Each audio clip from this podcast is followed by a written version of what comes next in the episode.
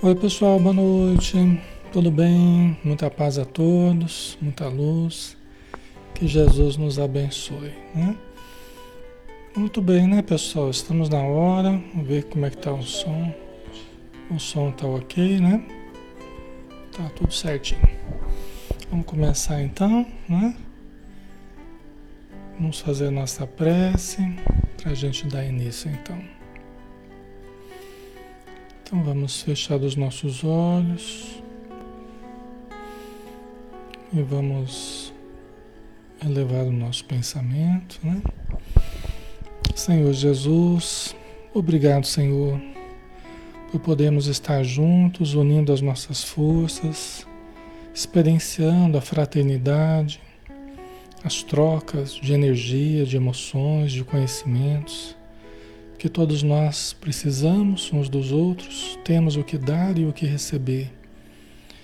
Ajuda-nos, Senhor, para que também possamos permutar valores com as frequências mais elevadas, com as faixas de pensamento onde vibram seres e coisas que têm como base o amor, a fé, a esperança, a caridade os bons espíritos que estão por toda parte e também aqui, junto a nós neste momento.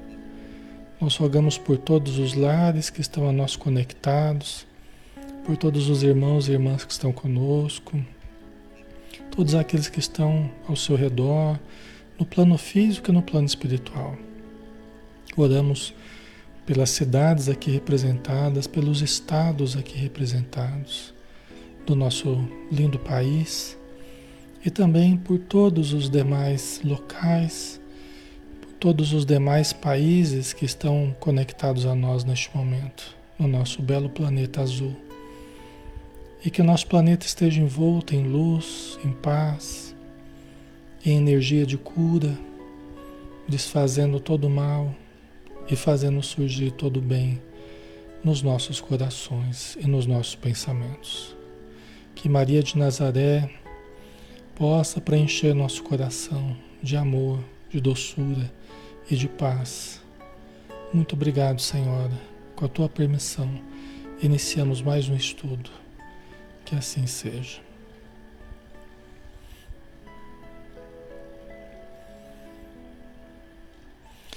Muito bem, pessoal. Boa noite. Meu nome é Alexandre Xavier de Camargo, falo aqui de Campina Grande.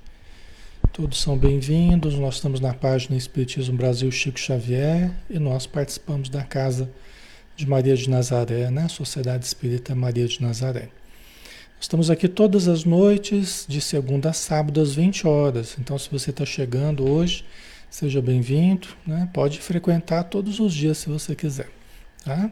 Sempre às 20 horas, a gente tem um estudo doutrinário. Hoje ao estudo do Livro dos Espíritos de Allan Kardec, 1019 questões que Allan Kardec propôs e que os espíritos responderam. Né?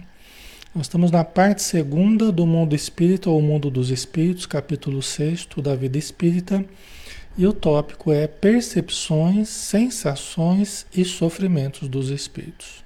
Tá? Pergunta 255 é a pergunta que nós vamos começar hoje, né? Quando o espírito diz que sofre, de que natureza é o seu sofrimento? Ele não tem mais corpo físico, mas ele tem o perispírito. Né? Quando o espírito diz que sofre, de que natureza é o seu sofrimento? Né? Não é um sofrimento material como a gente sofreria aqui na matéria, né? Porque ele não tem mais a matéria do corpo físico. Mas a, a, gente também sabe que quem sente não é o corpo exatamente. Quem sente, quem registra a dor, na verdade, é o ser pensante, né? É o ser que sente, que é o espírito, né? É o espírito que sente. Tá? Ok, pessoal, como é que tá o som aí? Como é que tá o som? Som ok?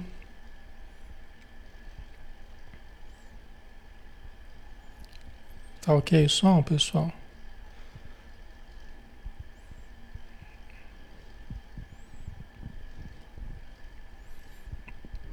Tá com acho que um delay grande aí, né? Tá ok? Tá. Acho que tá, né? Então tá bom. É que às vezes entra algumas pessoas que falando que estão sem som, aí eu já fico em dúvida aqui, né? Mas tá tudo certo, tá bom. Então, quando o espírito diz que sofre, de que natureza é o seu sofrimento, né? Vamos ver a resposta.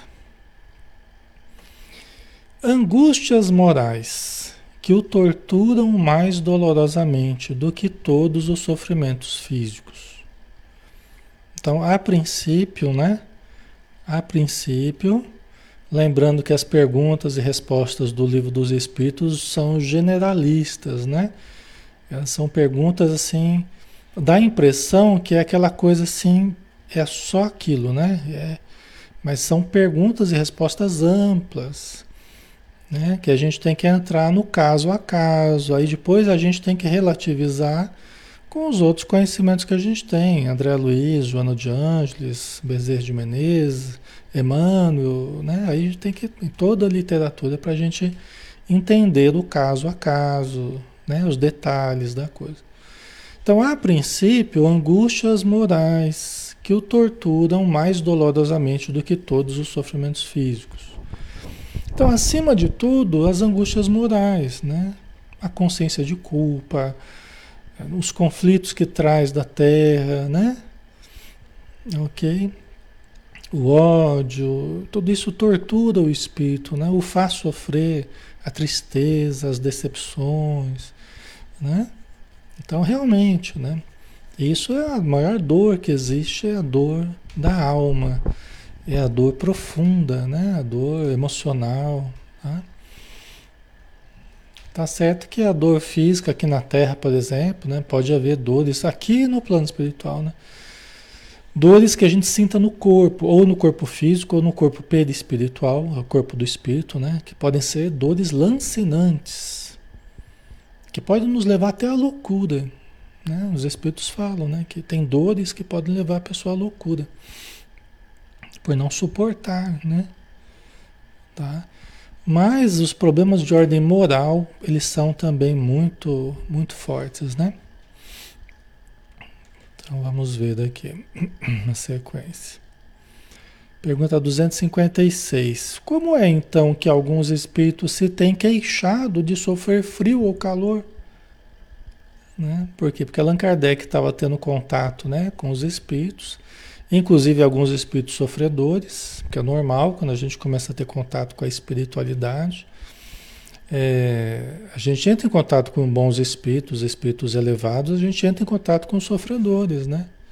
Nas casas espíritas, a maioria dos espíritos que se comunicam são espíritos sofredores, né? E vez por outra tem lá uma comunicação do espírito amigo para dar um estímulo, para conversar com a gente, tal.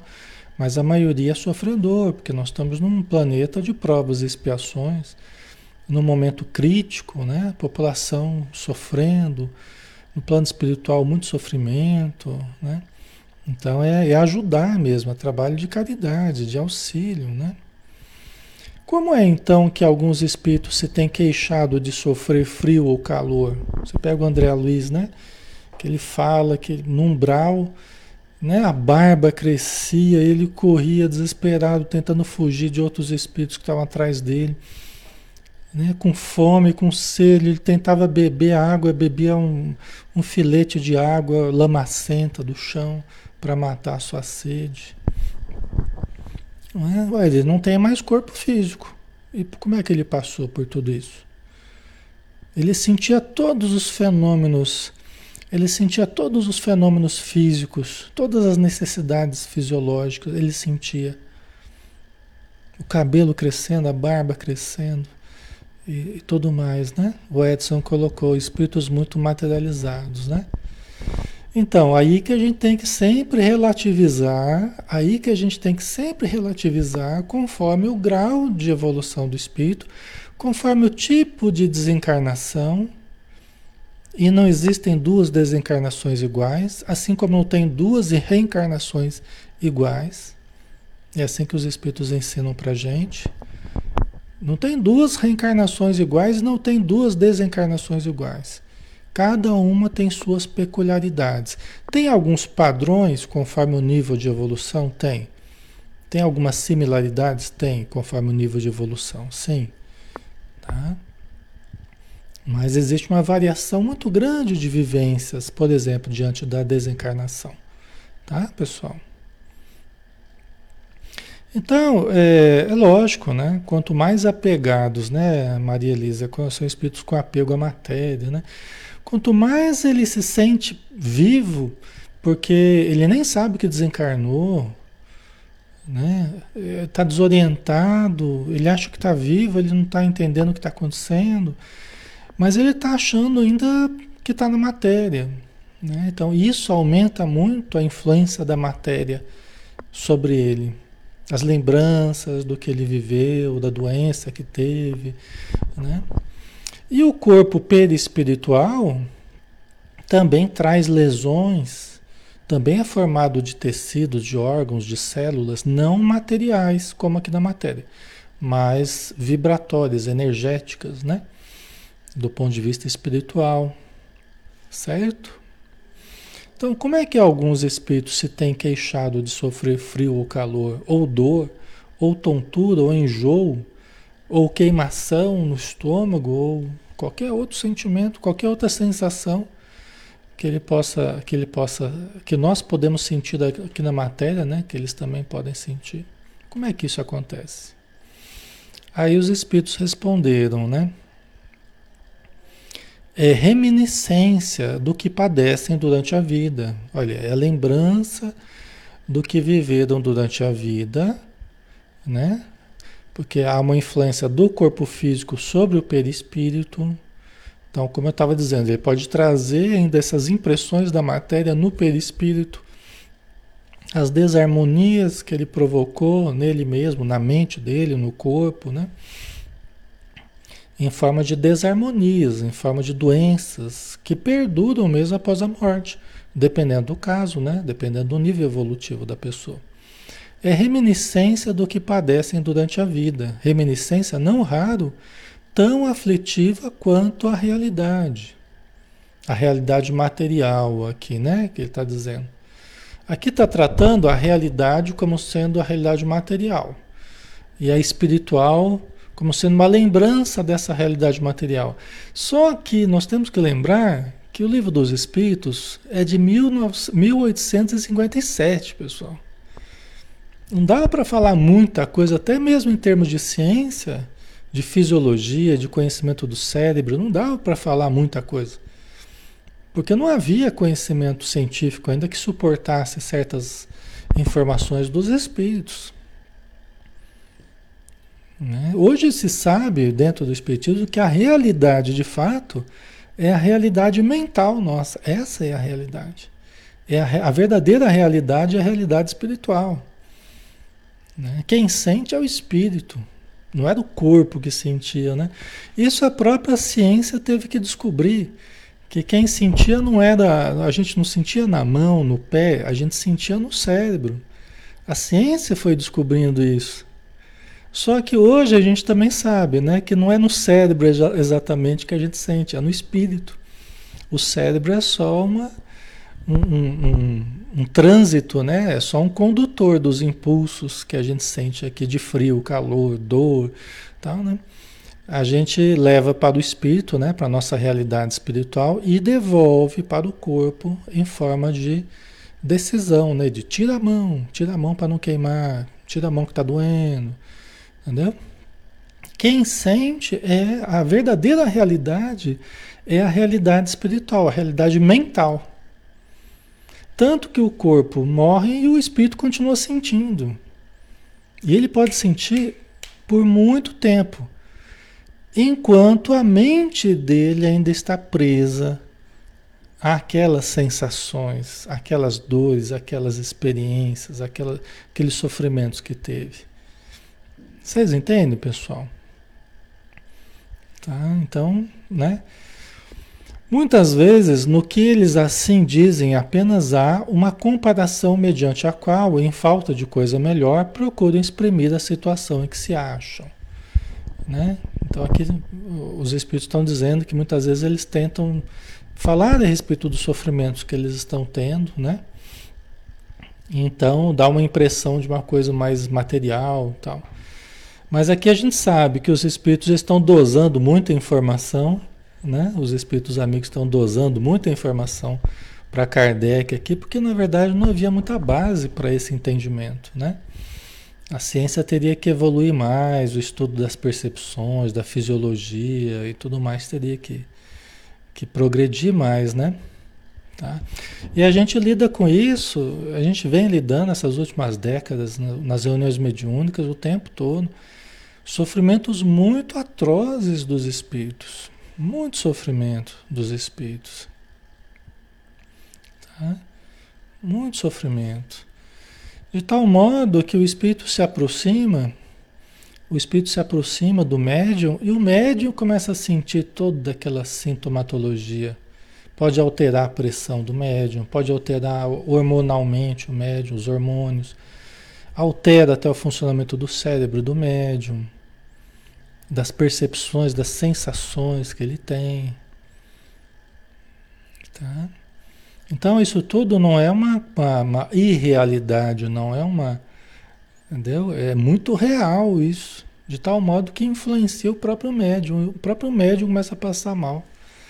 Aí quando a gente atende o espírito, quando a gente socorre, quando a gente medica o espírito, quando faz uma oração junto com o espírito, aí ele começa a melhorar a vibração dele, ele é atendido pelos espíritos amigos é retirado de perto do médium, levado para um hospital espiritual, para um tratamento, aí o médium começa a melhorar. Quando o médium vai se libertando das energias, isso pode levar algum, alguns minutos ou até algumas horas para o médium se libertar daquelas, daquela impregnação da energia doentia, da energia patológica. O médium ele leva algum tempo, pode ser até algumas horas, para ele desimpregnar, porque ele fica impregnado, né? É como um imã que você coloca no metal, ele imanta o metal. Né? E você tira o imã, o metal ele fica imantado, ele adquire aquelas propriedades magnéticas do imã. Do mesmo jeito, o espírito meio que impregna a gente, a gente fica meio imantado, vamos dizer assim, com aquela vibração patológica, doentia, tá? Certo? Ok, pessoal, tá ficando claro, né?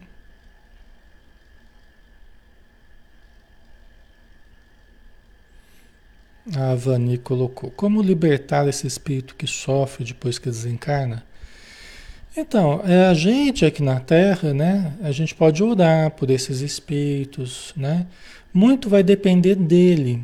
Por quê? Porque é, dependendo como foi o desencarne, dependendo como foi a vida da pessoa, né?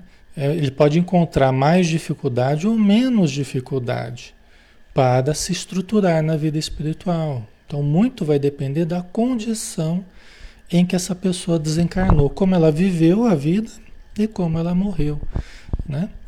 Então a gente aqui a gente pode orar, a gente pode vibrar pela pessoa, nas reuniões mediúnicas atender, colocar o nome no caderno de prece, na casa espírita, né, para que as equipes possam vibrar pela pessoa, né?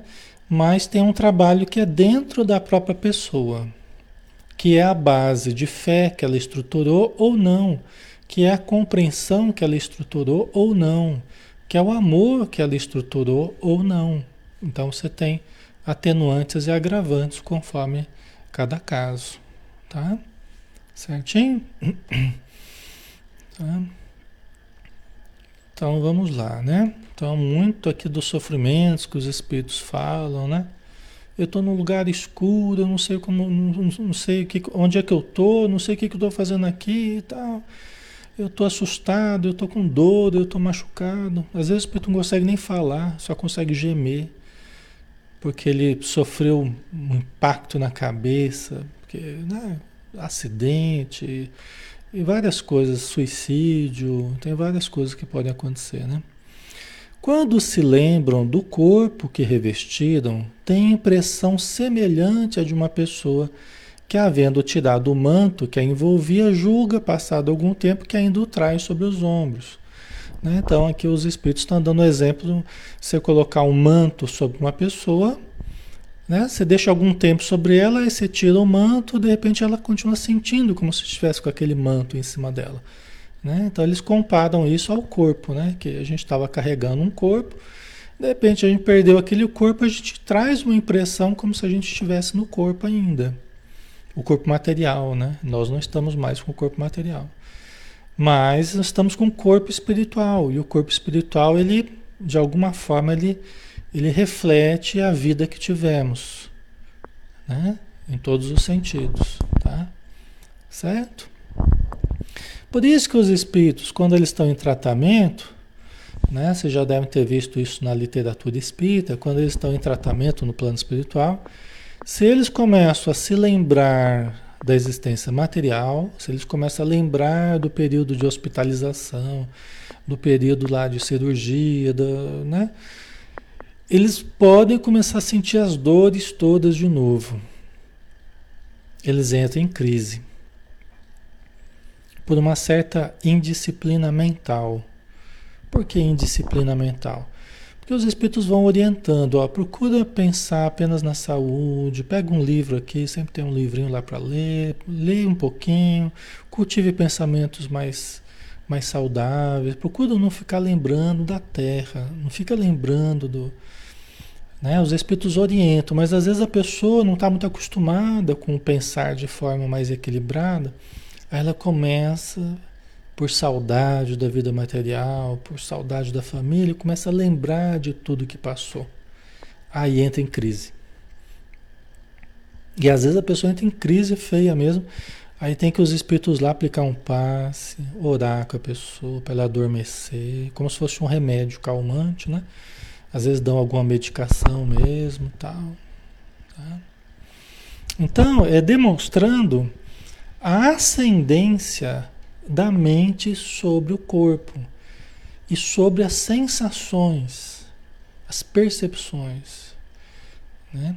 Isso acontece aqui na Terra e muito mais na vida espiritual. A ascendência da mente sobre as percepções e sensações. Tá?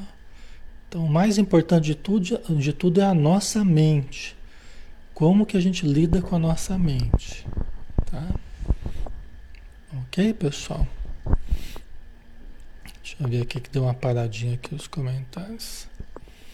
Tá ficando claro, pessoal? É? Tranquilo, né?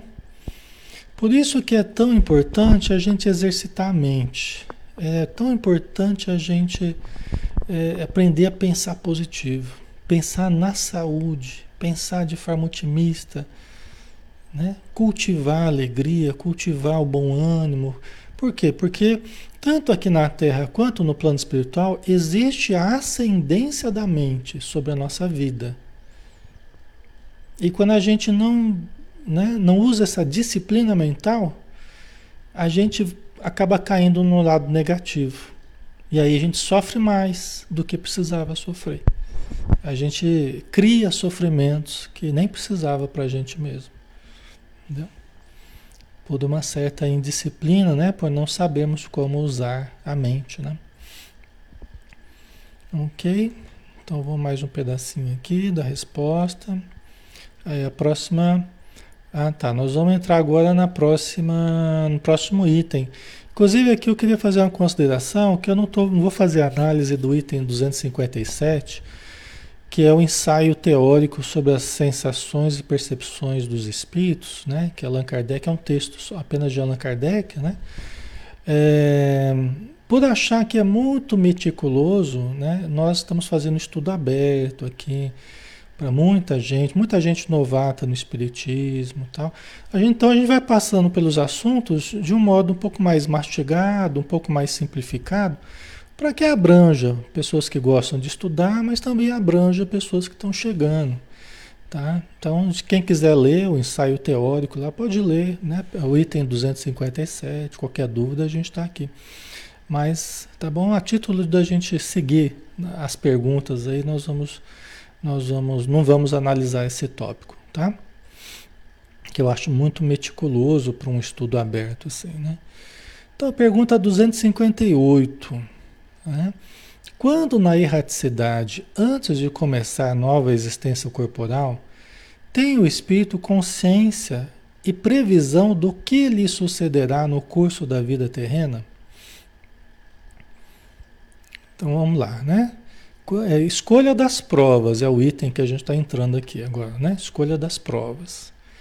Quando na erraticidade, o que, que é isso, Alexandre? Erraticidade. Erraticidade é o plano espiritual. Pode ser uma região elevada, pode ser uma região mais precária, mais obscura, mas é o que a gente chama da erraticidade, a vida espiritual. A gente está aguardando uma nova encarnação, então entre uma encarnação e outra a gente fica na vida espiritual ou erraticidade, né? Antes de começar nova existência corporal, tem o espírito consciência e previsão do que lhe sucederá no curso da vida terrena? Né? Então, quando a gente está lá aguardando uma nova encarnação. Né? A gente tem consciência e previsão do que vai nos acontecer no curso da próxima encarnação. Né? Outro dia até alguém perguntou sobre isso, né? E falou que haveria uma reunião em que os, os mentores, a gente decidiria o que iria acontecer com a gente na vida, como é que seria a nossa, nossa existência, né? Até eu falei que essa reunião até existe, muitas vezes a gente não participa dela, né? Por falta, por falta de condição, por falta de, de equilíbrio emocional e até de saber o que é melhor para a gente, né? Porque tem casos que o espírito não sabe o que é melhor para ele. É como uma criança que você tem que ir levando para cá, leva para cá, leva para lá, né? Ela não tem muita muita voz até que ela vá adquirindo mais consciência, até que ela vá adquirindo mais capacidade de expressar o seu desejo de uma forma positiva, né? Mas isso não acontece com todos os espíritos, não. Né? Então, o que que acontece, né? ai, ai, vamos ver aqui a resposta, né? A gente sabe o que, que vai acontecer com a gente na, na, na próxima encarnação? Vamos ver aqui, ó. Ele próprio escolhe o gênero de provas porque há de passar, e nisso consiste o seu livre-arbítrio. Tá? Aí a gente tem que lembrar, livro dos Espíritos, vai perguntas e respostas gerais. É o que acontece com todo mundo? Não. E a gente sabe que não é assim que acontece com todos os espíritos. Existem reencarnações que o espírito ele entra até dormindo sem nenhuma consciência que está reencarnando, ele nem sabe onde é que ele está indo. Né? É uma reencarnação compulsória, não é com a vontade dele, nem com a aprovação dele. É uma, uma, uma, uma, imposição, né? por isso uma reencarnação compulsória. Né? Então aqui na resposta, os espíritos estão falando de alguém que atingiu já o nível de escolher certo gênero de provas. É o que acontece com todos nós? Não. Não é o que acontece com todos nós, tá? Mas aqui, gente, né, 1857, começo do, do entendimento sobre essa questão, tal. Então os espíritos eles, né, eles foram dando as informações de forma gradativa, tá? O espiritismo foi foi se estruturando conforme todos os demais espíritos foram trazendo as informações, né?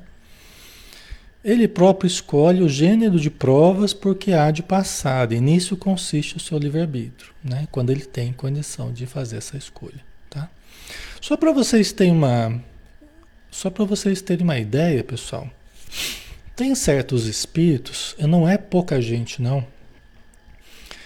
Tem certos espíritos que estão em processo obsessivo em torno de alguém, em torno de uma menina, em torno de um rapaz, às vezes mais ligado a um, mais ligado a outro, né? pelo passado, mas está lá obsediando um ou obsediando o outro.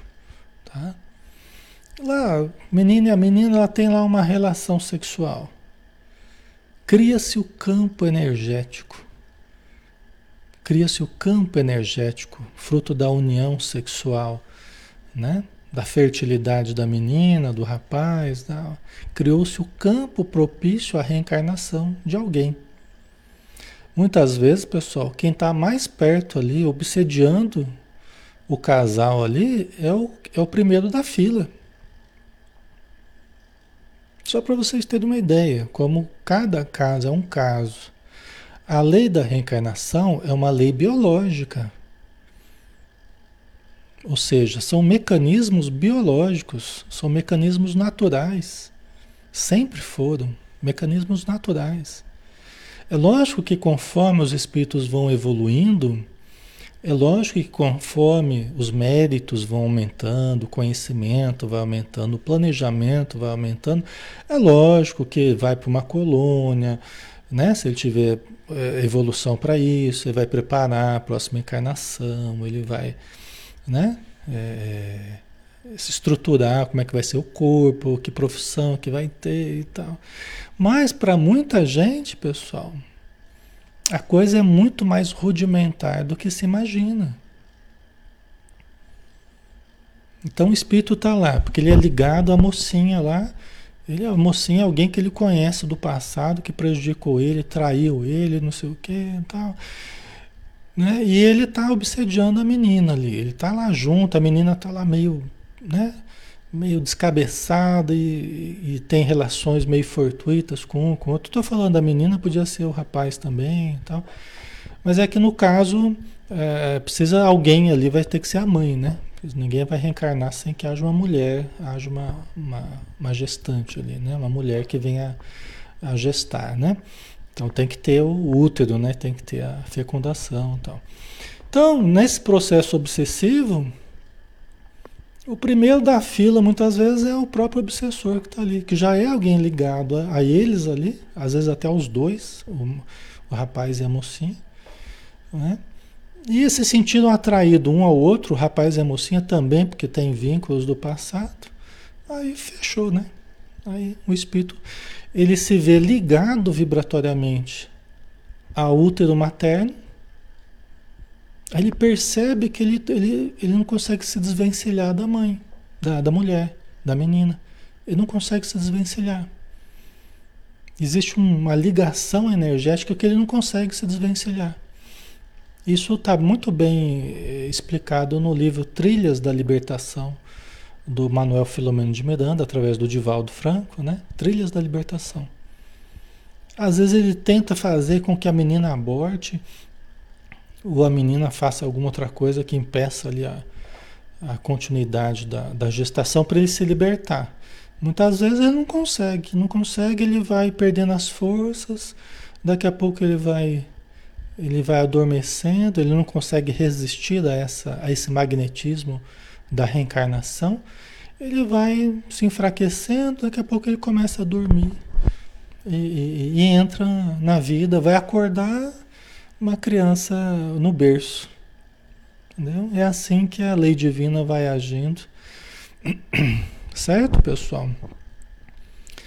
Isso faz a gente pensar a responsabilidade que é o sexo, né? a responsabilidade das relações sexuais, a responsabilidade dos vínculos afetivos, o cuidado que temos que ter, a disciplina emocional, sexual que devemos exercer. Entendeu? Isso deve, deve fazer a gente pensar nisso tudo. Certo, pessoal? Ok?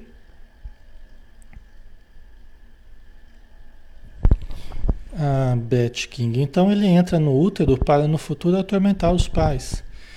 Não, não exatamente, Beth. Depende do ângulo que você olhe, né? Ele está, ele é ligado àquelas pessoas. Então é a lei de afinidade que está funcionando. Ele vai reencarnar, é a lei da reencarnação que está funcionando, que são leis divinas, a lei de afinidade, a lei da reencarnação, né? A lei da ajuda mútua, então eles vão devolver um corpo àquela pessoa que está vindo. Se no passado prejudicado aquela pessoa, aquela pessoa estava querendo né, se vingar ou tal, vamos supor, vai receber a oportunidade de uma nova vida. Né? O que vão fazer do futuro, aí vai depender da escolha de cada um. Se a mãe vai agir bem, se o pai vai agir bem, se o próprio reencarnante vai agir bem, vai aproveitar a oportunidade para tentar se melhorar, né? Aí vai depender de uma escolha de cada um. No fundo, no fundo, todo mundo sabe o que está acontecendo. São espíritos imortais há muito tempo. Todo mundo sabe ali, no fundo o que está acontecendo. Mesmo que não tenha consciência materialmente do que está acontecendo. Mas no fundo sabem. Entendeu? Esse fenômeno espiritual, né? Só que vai depender do livre-arbítrio de cada um. Provavelmente vão ter dificuldades? Vão. Provavelmente é, vão se atormentar mutuamente, se acusar, vão brigar, vão discutir. Ué, mas isso não é o que acontece nas famílias, né? Isso, isso não é o que acontece nas famílias? Que diferença que tem, né? Das famílias mundo afora aí. É, é o que acontece nas famílias, né? Ok. Certo, pessoal? Então, se a gente se a gente escolhe viver a nossa vida de uma forma dissoluta ou de uma forma irresponsável, a gente paga um certo preço por esse tipo de vivência. Por isso que fala, nosso livre-arbítrio tá, tá funcionando, é uma escolha. Só que eu também não vou poder fugir dos resultados do meu modo de viver. Concorda? A lei divina é muito justa. E, e, e ninguém vai escapar da lei divina. Tá? Eu posso viver do jeito que eu quiser, de certo modo, mas eu não vou fugir aos resultados do meu tipo de, de vivência. né? Ok, pessoal? Então, se a menina ou o rapaz preferem viver de uma forma irresponsável, irreverente, com os patrimônios da vida, com as forças sexuais da alma, que são energias poderosas, né? As informações estão por aí, o Espiritismo está por aí, Jesus, as, as informações estão aí para quem quiser. Então ninguém pode, é, de, de, certa forma, ninguém pode falar sobre ignorância, né? Porque a gente pode manter a ignorância, é uma escolha também, né? Tá? Todos nós, todos nós estamos sujeitos às leis divinas, né? E mesmo na adolescência, tal, ah, pessoal, essa coisa de maioridade, que essa, a partir de agora você é maior de idade, né? Como se fosse mudar muita coisa, né? A partir de agora você você é responsável pelos seus atos. Mas espiritualmente não é assim que funciona. Espiritualmente, se a gente já tem um mínimo de consciência do que a gente está fazendo, a gente já é responsável pelos nossos atos. Espiritualmente não é assim não, não espera 18 anos para valer a lei de ação e reação, né? Ok.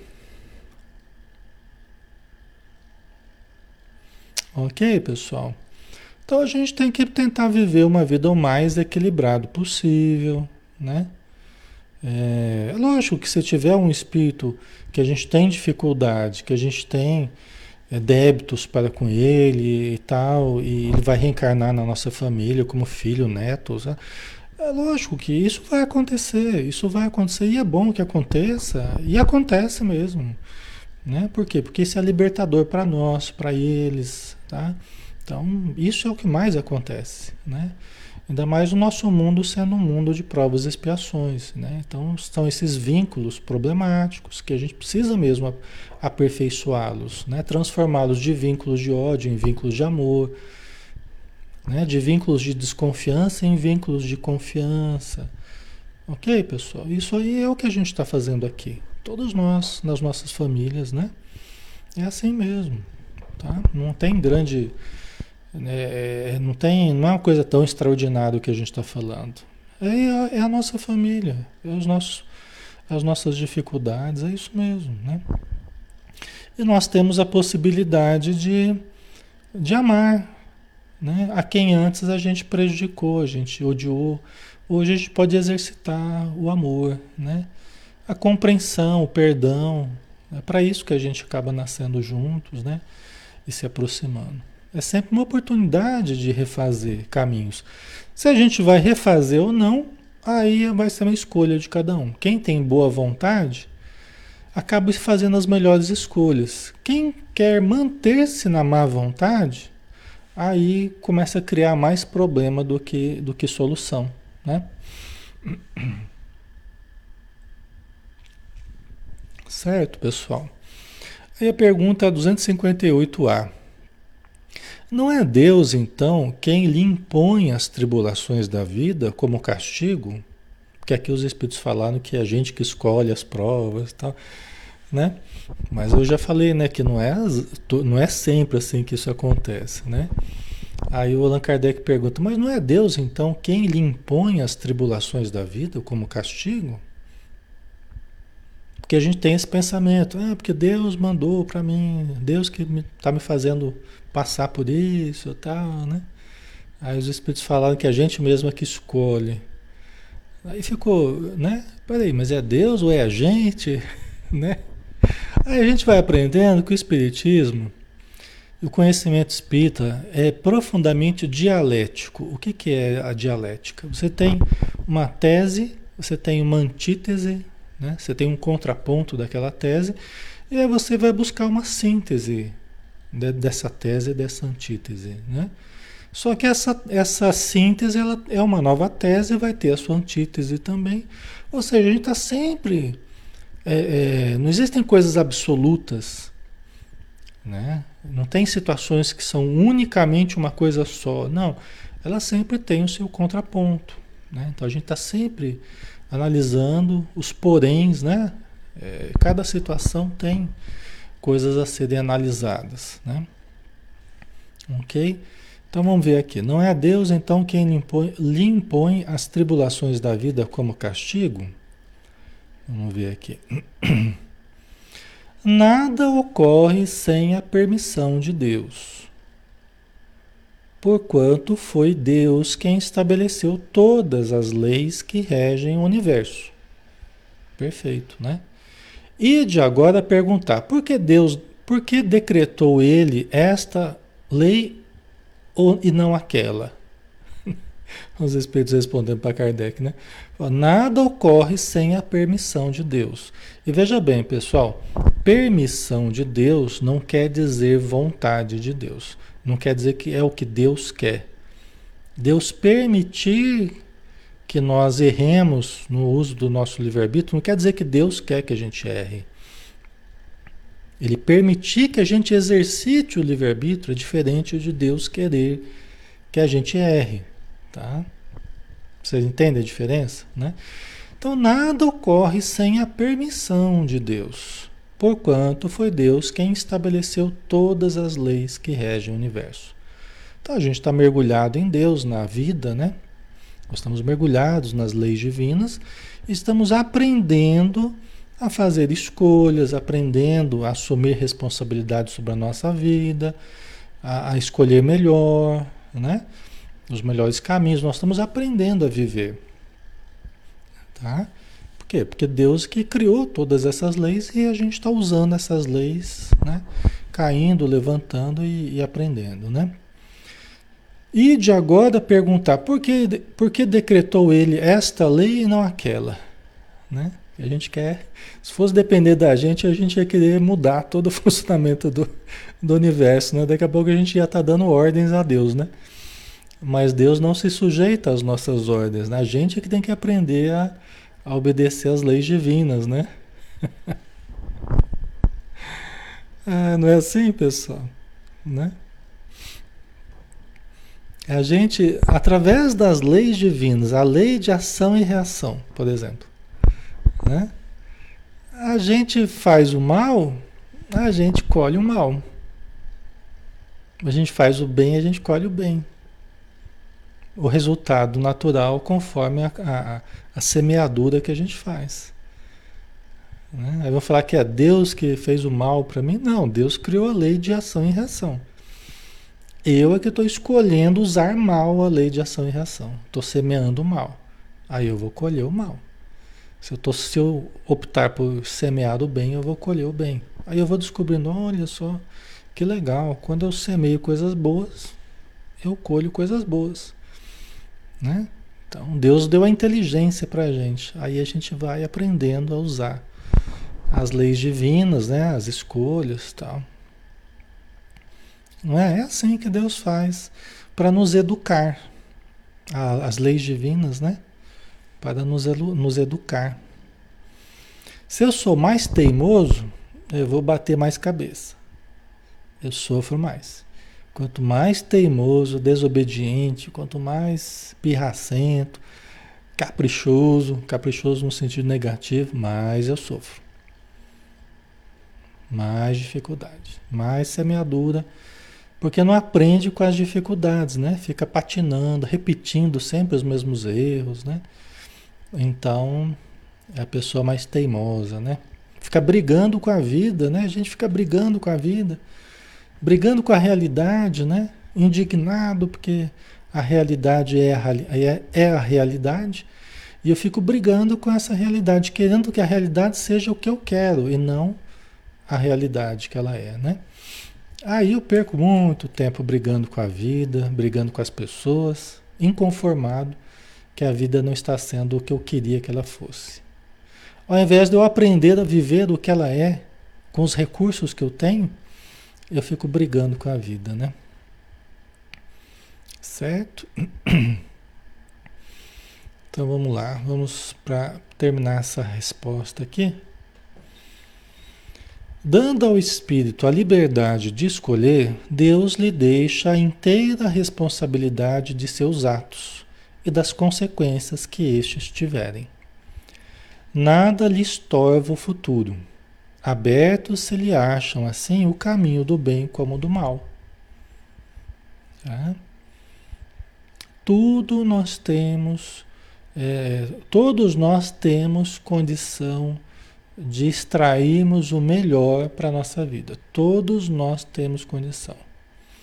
Cada um está num, numa, numa vida diferente, com características diferentes, mas todos nós podemos extrair a evolução das nossas vidas. Não tem quem não possa extrair né, uma melhora né, para a sua vida.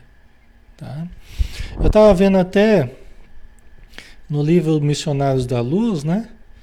É, tem até uma frase do Espírito Alexandre, meu xará lá no instrutor espiritual lá no Missionários da Luz, que é um livro do André Luiz, né?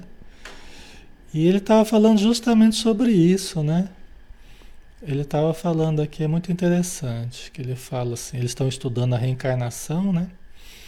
Aí ele fala assim, olha, todo plano traçado na esfera superior tem por objetivos fundamentais o bem e a ascensão.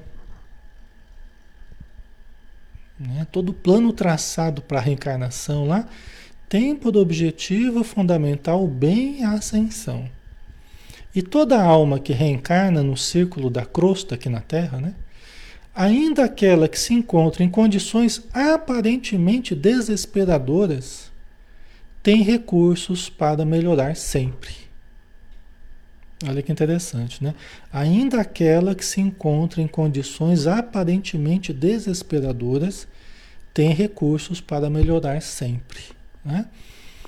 Então é interessante, né, pessoal? Você vê que mesmo as situações desesperadoras, a gente sempre tem condição de extrair melhora, evolução.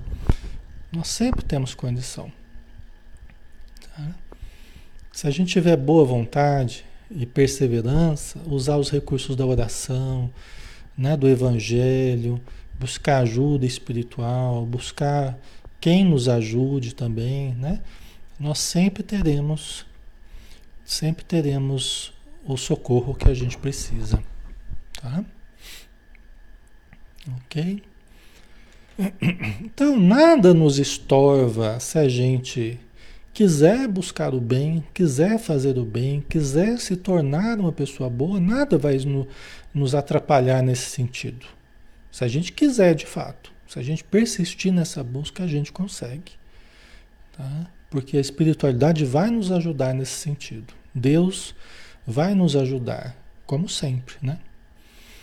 Se vier a sucumbir, restar-lhe-á a consolação de que nem tudo se lhe acabou e que a bondade divina lhe concede a liberdade de recomeçar o que foi mal feito. Se a gente não conseguir ser vitorioso nessa vida, a gente cair moralmente, a gente se entregar, a gente desanimar, a gente desfalecer, né?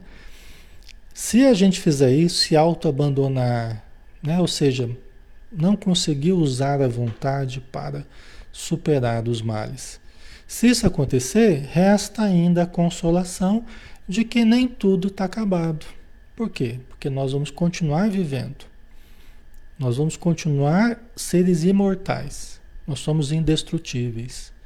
Vamos continuar experienciando novas vivências. Vamos continuar aprendendo e melhorando.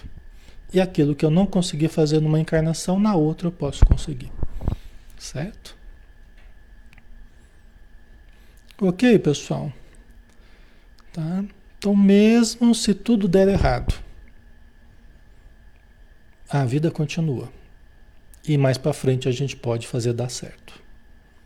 Ok? Mesmo se tudo der errado, a vida continua e nós poderemos fazer dar certo. Simplesmente não vai ter chance de não dar certo a nossa vida.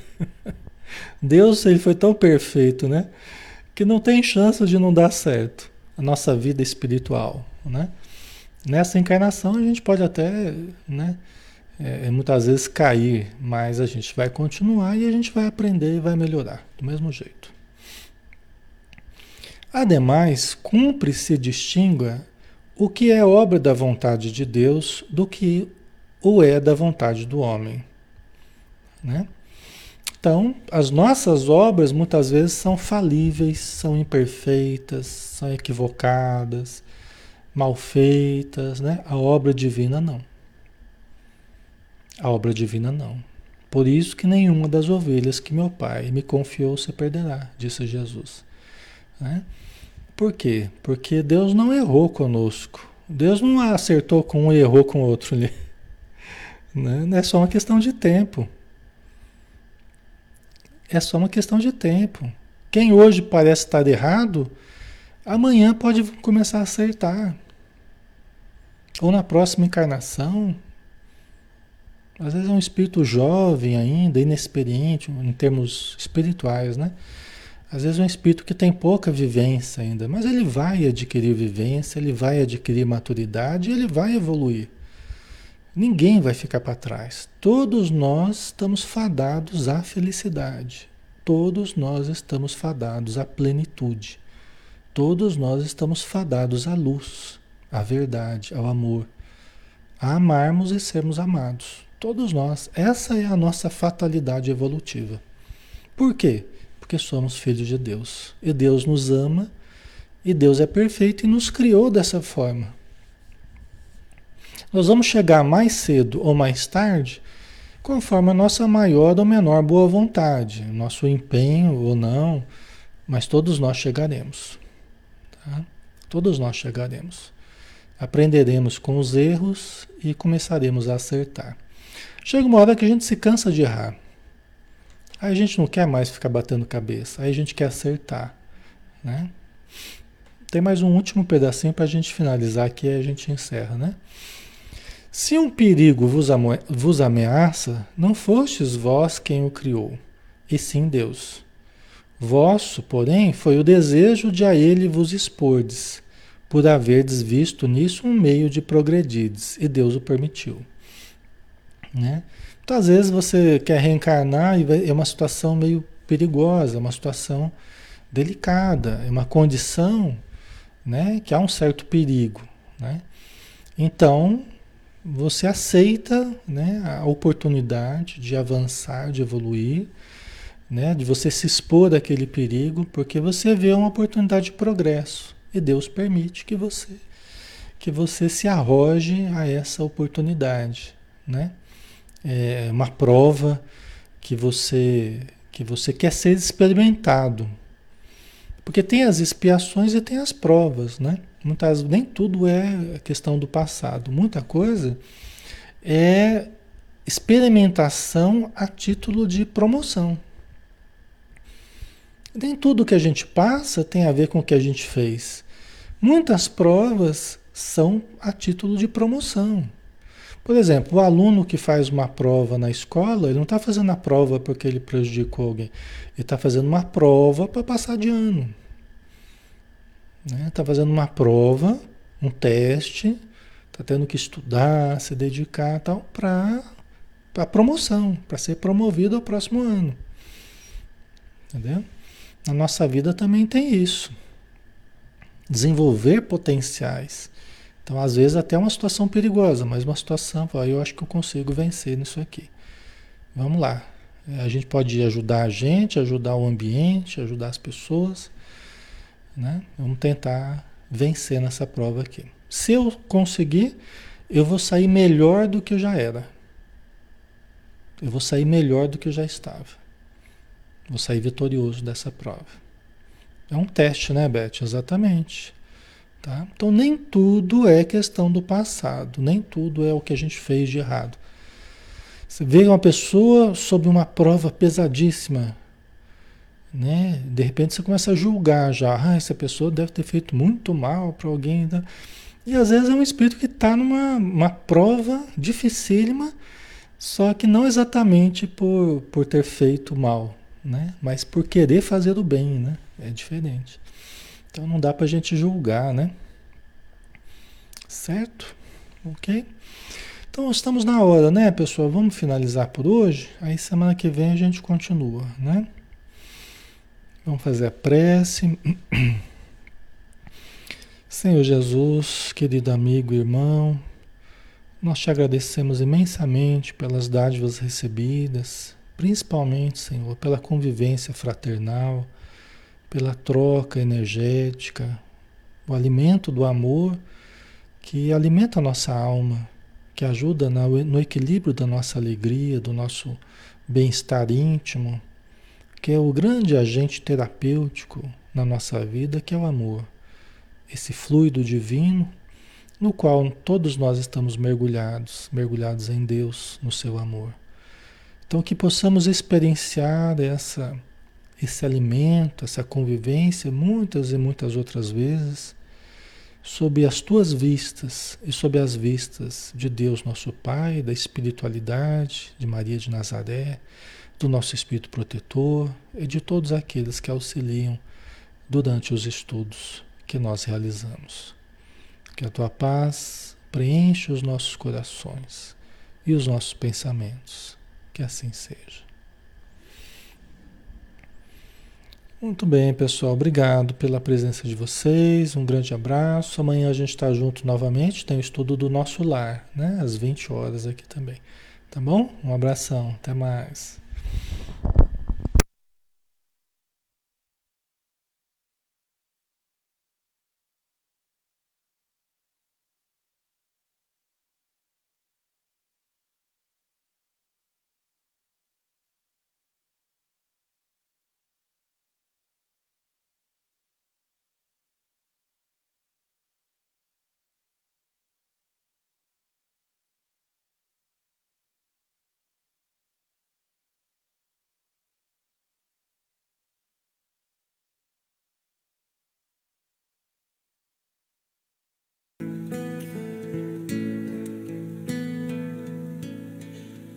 Ouço Deus no murmúrio das águas dos rios. Ouço Deus no furor dos ciclones bravios. Ouço Deus no cantar matinais dos pais. Ouço Deus no lamento de pobres mortais. Vejo Deus nas estrelas perenes de luz. Vejo Deus no esplendor que a alvorada traduz Vejo Deus suave perfume da flor. Vejo Deus no adeus, companheiro da dor. Sinto Deus na saudade que evoca lembranças. Sinto Deus no morrer de febris esperanças. Sinto Deus na tristeza de ver-te partir. Sinto Deus na tua volta, irmão, a sorrir. Ouço Deus no murmúrio das águas dos rios vejo Deus no furor dos ciclones bravios. Sinto Deus no cantar matinais dos padais. Ouço Deus no lamento de pobres mortais.